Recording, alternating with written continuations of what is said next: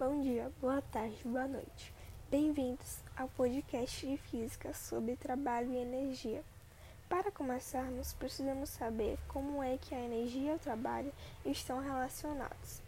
Bom, a energia é a capacidade de algo gerar força em um determinado corpo, substância ou sistema, e trabalho é a medida da energia que é transferida para um corpo em razão da aplicação de uma força ao longo de um deslocamento. Quais são os tipos de trabalho e energia física? Os tipos de energia existentes são energia mecânica, térmica, elétrica, química, elástica, atômica e cinética, responsáveis por realizar trabalhos, movimentos e gerar energia elétrica. E os de trabalho são nudo, potente, barra motor e resistente. Um exemplo que podemos ver claramente o uso conjunto de trabalho e energia no nosso cotidiano seria de um carro que enguiçou no meio da rua e o motorista precisa empurrá-lo para um local seguro.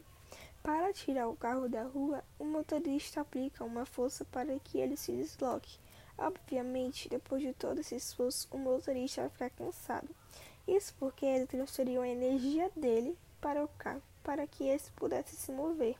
Essa energia que foi consumida para realizar essa tarefa é o que chamamos de trabalho.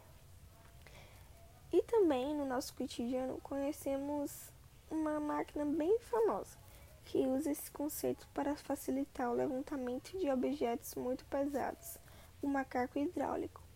Quando precisamos trocar o pneu de um automóvel, a distância percorrida pela mão que gira a manivela é dezenas de vezes maior que a levição sofrida pela, pelo automóvel. Essa razão de compensação entre força e deslocamento foi descoberta há séculos e é usada em diversas máquinas. Quando o deslocamento é maior, a força exercida é menor. Por isso, quando usamos um macaco de automóvel, precisamos de um pouco de pouca força para levantar um carro, mas nossa mão percorre maiores distâncias para girar a manivela.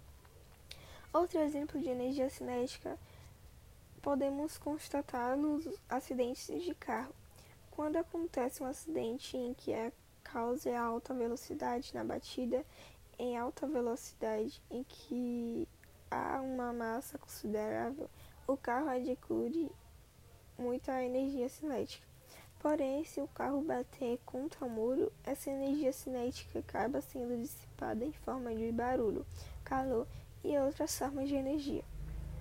E por fim, uma ideia inovadora que podemos ver em uma academia nos Estados Unidos, em Nova York, é a que resolveu transformar as calorias gastas pelos seus frequentadores em energia. A academia é equipada com bicicletas ergométricas que capturam uma carga gerada pelas pedaladas dos usuários. A energia é então usada no funcionamento do estabelecimento. Para transformar os movimentos dos clientes em eletricidade, a empresa utiliza tecnologia e equipamentos semelhantes aos dínamos usados em usinas de energia para transformar o esforço das pessoas em quilowatts. Em uma sessão de aeróbica, um, onde todos os aparelhos são utilizados, o sistema pode gerar um pouco mais de 160 watts. Isso é suficiente, por exemplo, para manter em funcionamento um notebook por até 3 horas com a energia gerada ao longo do dia. Não suficiente para abastecer toda a academia, a empresa também investe em placas solares e turbinas eólicas. Junto, juntos, todas essas forças conseguem manter o negócio em pleno funcionamento que são produzidos pela companhia que cria aparelhos especializados na transformação da energia cinética formada pela atividade física em eletricidade. E chegamos ao fim. Obrigada por ouvir até aqui. Até a próxima.